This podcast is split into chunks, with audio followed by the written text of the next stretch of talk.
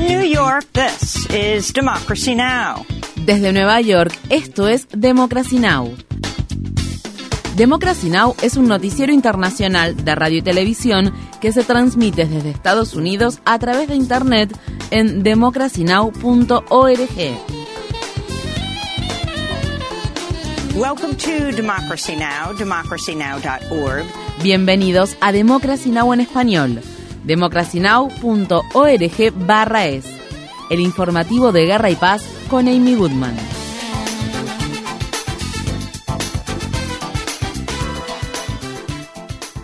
En Ucrania surgen nuevos informes sobre el desarrollo de intensos combates en torno a la central nuclear de Zaporilla ocupada por Rusia. Las autoridades han instado a los residentes locales a evacuar la zona. Este jueves por la mañana, el jefe interino de la Agencia de Seguridad Nuclear de Ucrania dijo que el deterioro de la situación de seguridad puede obligar a las autoridades a cerrar la planta para ayudar a prevenir un desastre nuclear. En Kiev, el presidente ucraniano Volodymyr Zelensky dijo el miércoles que una contraofensiva en el este del país logró hacer retroceder a las Fuerzas Armadas rusas de los alrededores de la ciudad sitiada de Kharkov. En las Naciones Unidas, Estados Unidos y sus países aliados acusaron a las autoridades rusas de trasladar por la fuerza a alrededor de 1,6 millones de ucranianos a Rusia. Ante el Consejo de Seguridad, la subsecretaria general de la ONU para los Derechos Humanos, Ilse Brankeris, dijo que algunos ciudadanos ucranianos han sido objeto de detenciones arbitrarias, deportaciones forzosas a Rusia, actos de tortura y desapariciones forzadas. La funcionaria también mencionó denuncias creíbles sobre traslados forzosos de menores no acompañados a territorios ocupados por Rusia en Ucrania o a la propia Federación Rusa.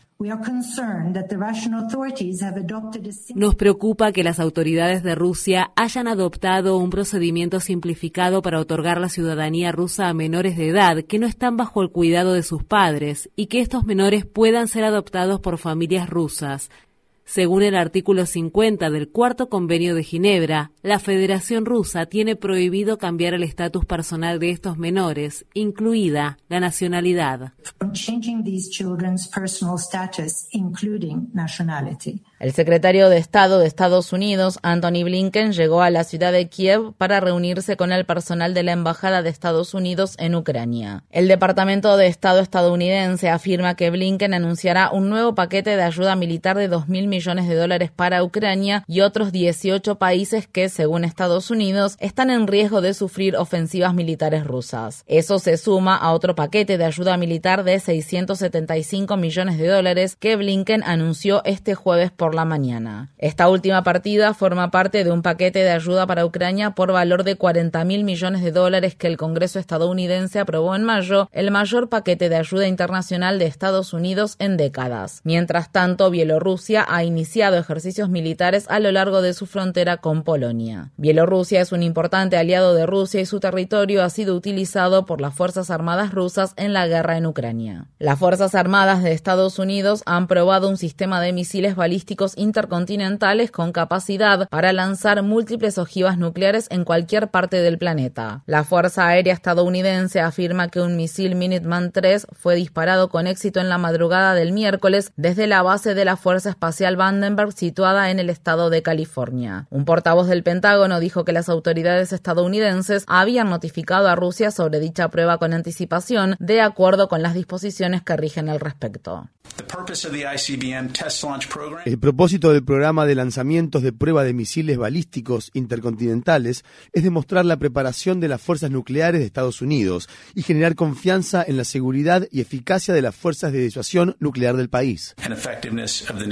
nuclear deterrent. En Estados Unidos, en el estado de Texas, un juez federal falló a favor de un grupo de personas cristianas que presentó una demanda para revocar un requisito federal que establece que los planes de seguro médico de los empleadores deben cubrir el costo de los medicamentos que previenen la propagación del VIH. El juez del Tribunal de Distrito de Estados Unidos, Reed O'Connor, dictaminó el miércoles que el requisito comprendido en la Ley de Protección al Paciente y Cuidado de Salud Asequible, que estipula que las aseguradoras de salud deben cubrir la medicación para prevenir el VIH, VIH viola la libertad religiosa de las empresas pertenecientes a personas cristianas. Los demandantes argumentaron que el requisito los obliga a brindar cobertura de medicamentos que facilitan y alientan el comportamiento homosexual, la prostitución, la promiscuidad sexual y el uso de drogas por vía intravenosa. Estudios clínicos muestran que los medicamentos profilácticos para prevenir la infección del VIH reducen el riesgo de contraer el virus por vía sexual en un 99% aproximadamente. El juez O'Connor es una persona de extrema derecha designada por el expresidente George W. Bush, que en el pasado calificó de inconstitucional a la ley de protección al paciente y cuidado de salud asequible. El fallo de O'Connor amenaza con dejar sin atención médica sexual y reproductiva a más de 150 millones de residentes de Estados Unidos que tienen planes de salud provistos por su empleador. La médica de atención primaria y especialista en VIH, la doctora Oni Blastock, publicó en Twitter. Este dictamen no tiene sentido y asumo que está siendo impulsado únicamente por la homofobia y la transfobia, es repugnante e inhumano. Un juez federal de la ciudad de Washington, D.C. rechazó la solicitud del fundador del grupo extremista de derecha Housekeepers para retrasar el juicio por cargos de conspiración sediciosa al que será sometido por el papel que desempeñó en el asalto al Congreso de Estados Unidos el 6 de enero de 2021. La fiscalía afirma que el ex paracaidista del ejército de Estados Unidos, Stewart Rhodes, de 57 años, ordenó a los miembros del grupo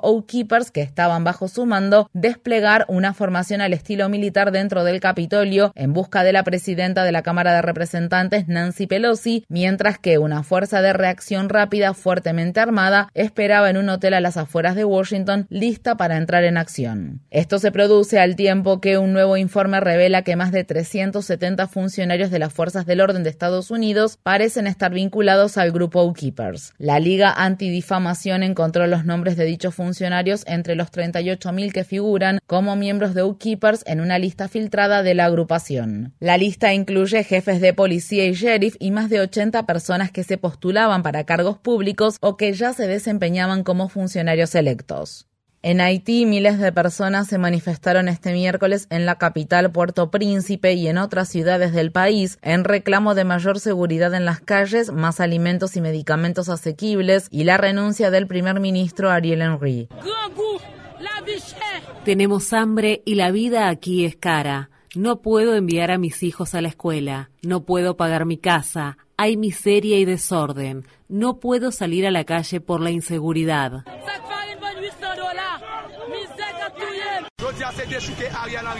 Ariel Henry es un delincuente y el autor del asesinato de Jovenel Moïse.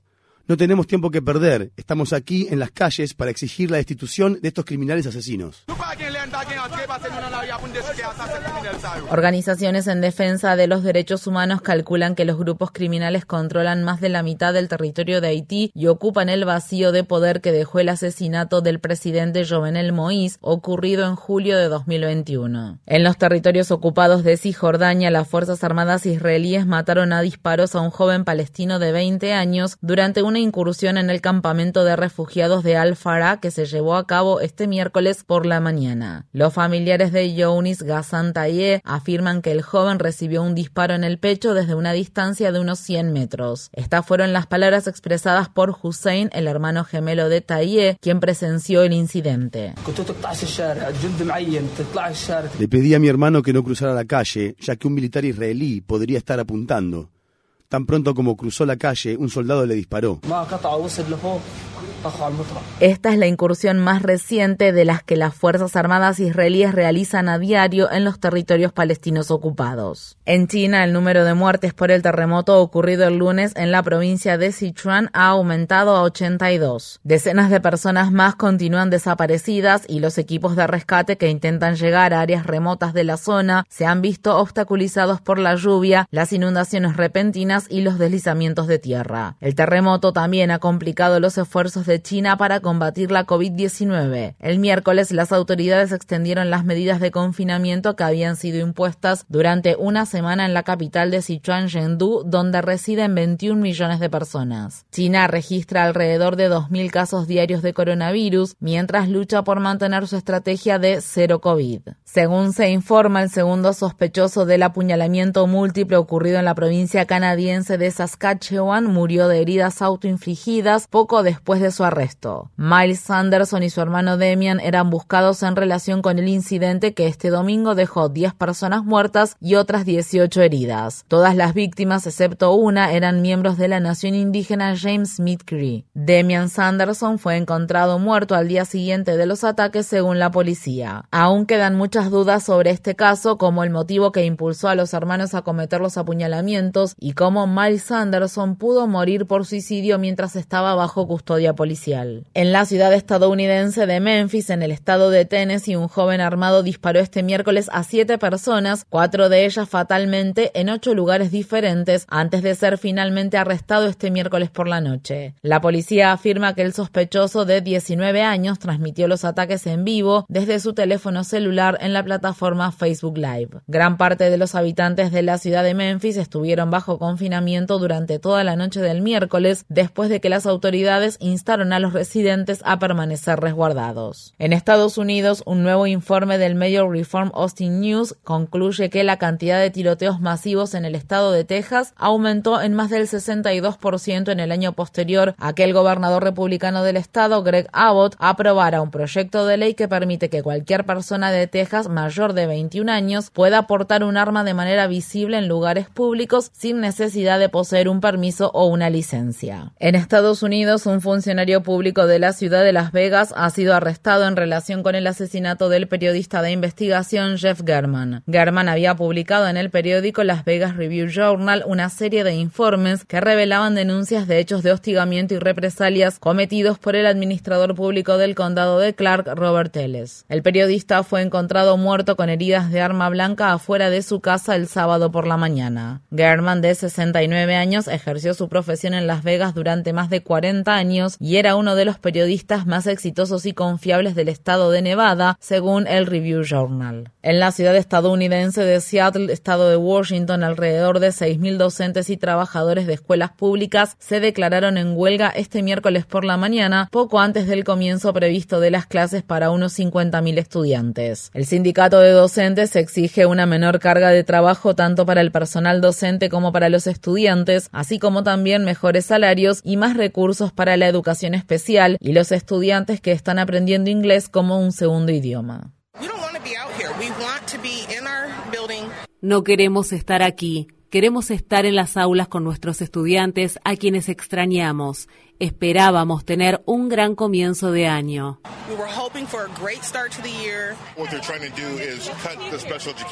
Lo que intentan hacer es recortar la educación especial y luego suspenderla por completo, poner a los alumnos en clases normales en lo que se llama educación general.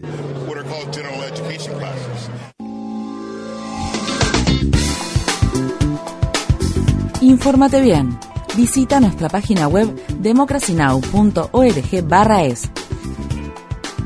Síguenos por las redes sociales de Facebook, Twitter, YouTube y SoundCloud por Democracy Now! es.